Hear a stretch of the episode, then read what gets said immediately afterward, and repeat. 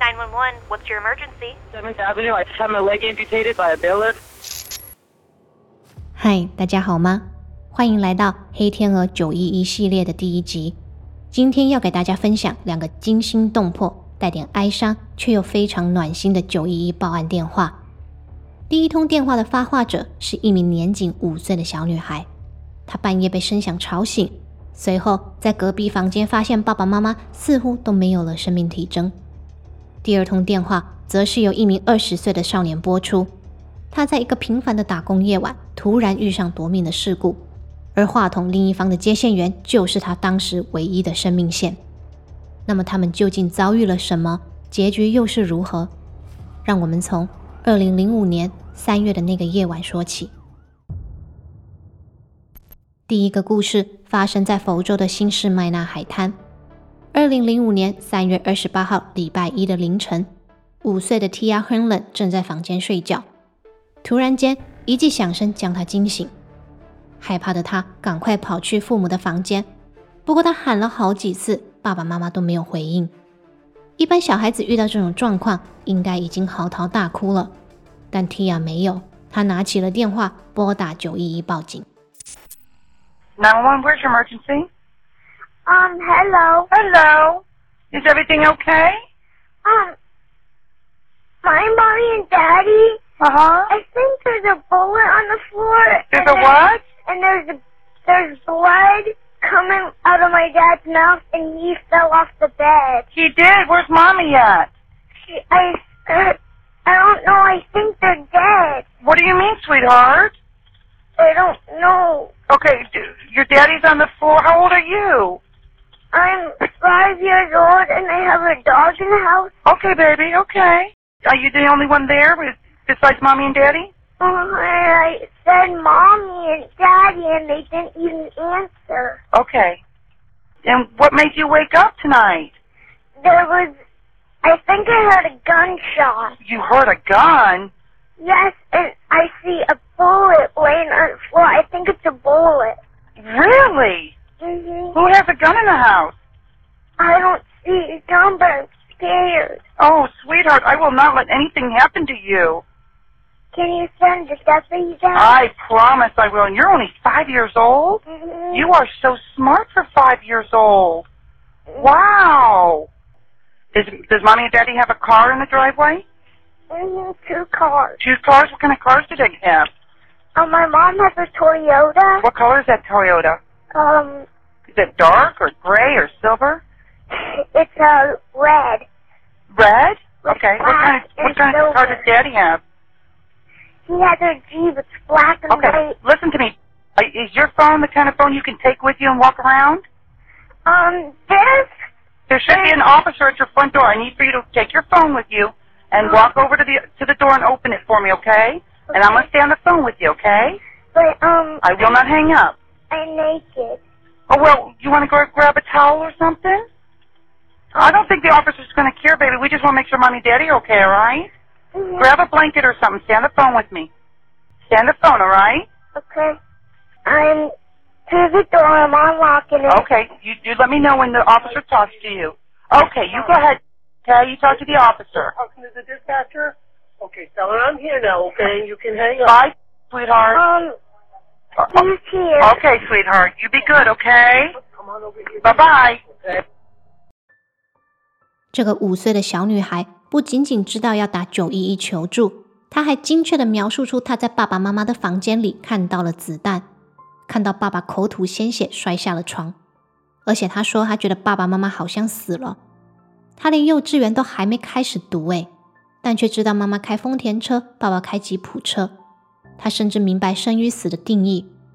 面对这种紧急的状况，还比大多数的大人还要冷静。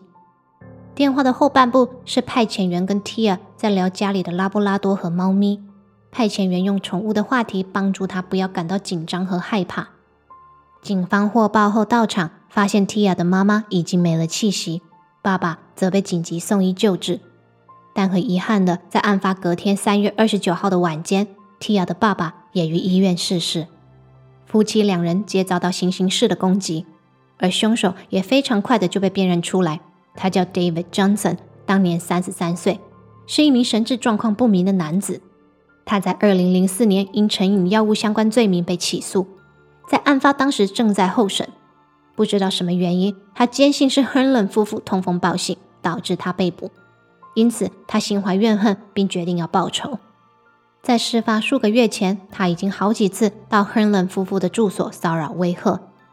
女主人 Julie Herlin 也立刻向警局求助，甚至向法院申请禁制令，但都不获受理。最终，悲剧还是发生了。而根据警方的侦办记录显示，凶手前年被捕，跟这对夫妇完全不相关。遗憾的是，凶手行凶完毕回到家后便结束了自己的生命，因此此案的侦办也被迫终结。政府基于儿童保护原因，起先不公布女孩的姓名，也不愿意公开太多关于这个案件的细节，因此电话录音里她的名字是被消音的。不过，承办此案的警员们透露，Tia 在案发后已经由其他的家族成员接手照顾，生活状况一切良好。我在网络上没能再获得更多的资讯，但我们可以一起祝福现年已经二十三岁的 Tia 一切顺利平安。第二则故事发生在二零一零年七月九号礼拜五，住在佛州奥兰多的 John Maynard 一如既往的到了打工的回收厂工作。操作压捆机的他发现机器被东西卡住，因此他爬进机器里想要手动疏通，但没想到一个瞬间，压捆机竟然自己开始运作了起来。压捆机大家应该不陌生，就是垃圾处理厂可以把任何体积的废弃物压成扎实方形的东西。千钧一发之际，John 奋力地将自己撑起，爬出洞口，但不料他的右脚来不及完全抽离，下一秒并连同他的靴子一起消失在他的视线之中。他忍着剧痛拨通了九一一报警。 Well, what is your emergency? I'm at Shorefit Stone, Orlando, which is on 7th Avenue. I just had my leg amputated by a baler. I need a 911 assistance immediately, please. You just had your leg amputated by a bailiff? Yes, ma'am. This is not a joke. I'm going to die. I'm going to bleed to death, I'm afraid. Please. Oh, Where where Help are me. you where are you again? Tell me where Shorefit Stone. Smurfit Stone. you are. Murfitstone? Yes, ma'am. It's a recycling place on 7th Avenue. Ma'am, I'm going to die. Can you please help me?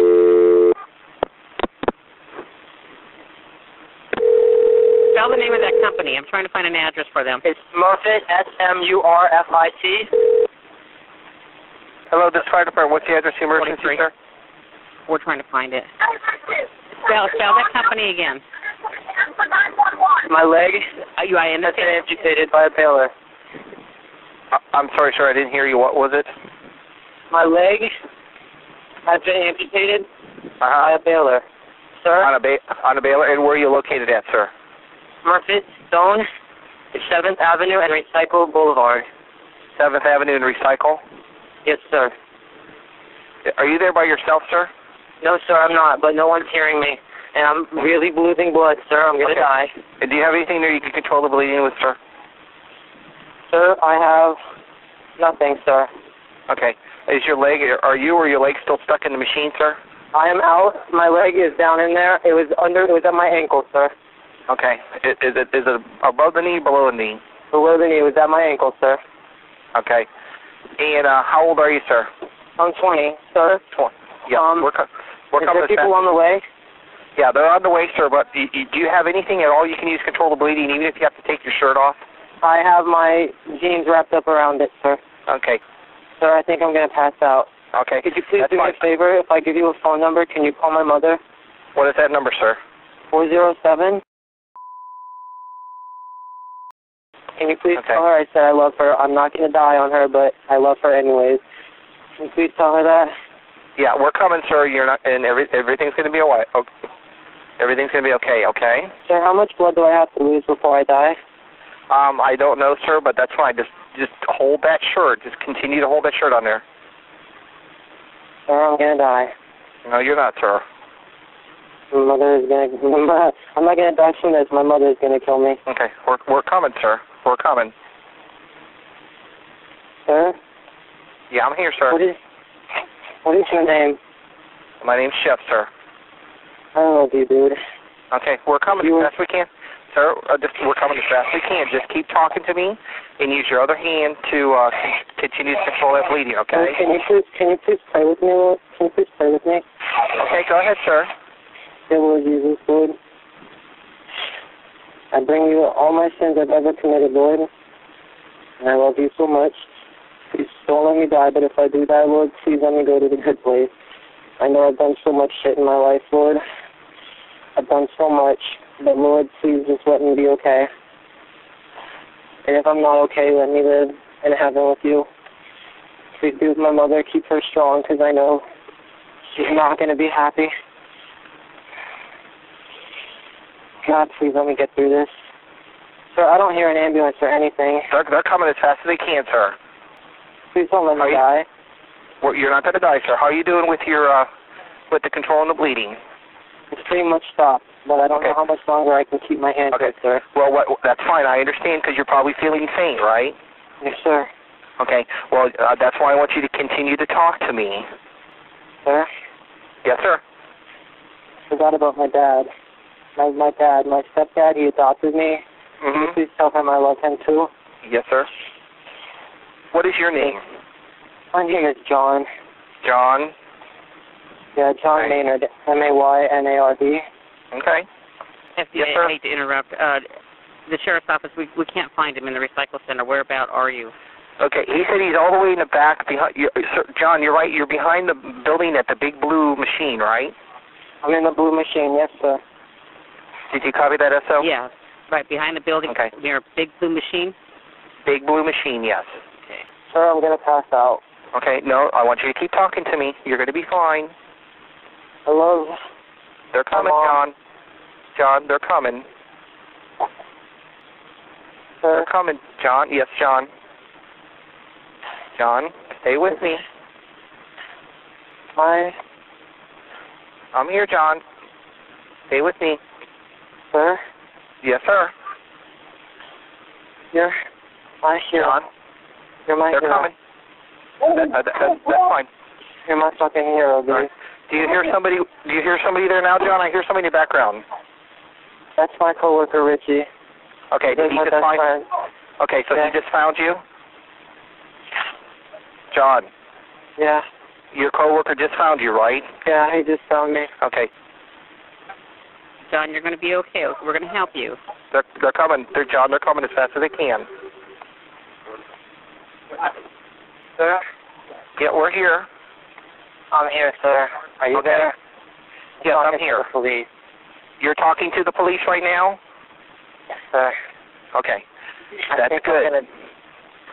Okay, sir. He's telling me I can hang up with you now. You're gonna hang up with me? Okay. Yeah, he's All right. telling me. All right. We're gonna we can disconnect now, sir. All right, John. They're gonna take they're gonna take good care of you. Okay. Can you? Yeah, I will take your call and your mother. I'm gonna write you a letter and send you flowers. Okay, John. I'm gonna I'm gonna take care to ca- take call your mother. Okay. Sir, actually, it might be smarter to call my dad because my mom will probably pass out. Okay. What is your mother your dad's phone number? Okay, I'm gonna hang up with you. Sorry, can you call my mom? Sorry, I gotta go. Okay, that's fine.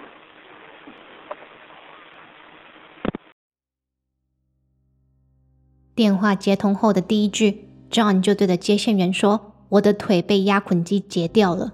”I just had my leg amputated by a baler。这来的太突然，连接线员一时之间也没听懂，把 baler 压捆机听成了 bailiff 法警。十六分钟的通话时间，John 表示是他人生中最漫长的十六分钟。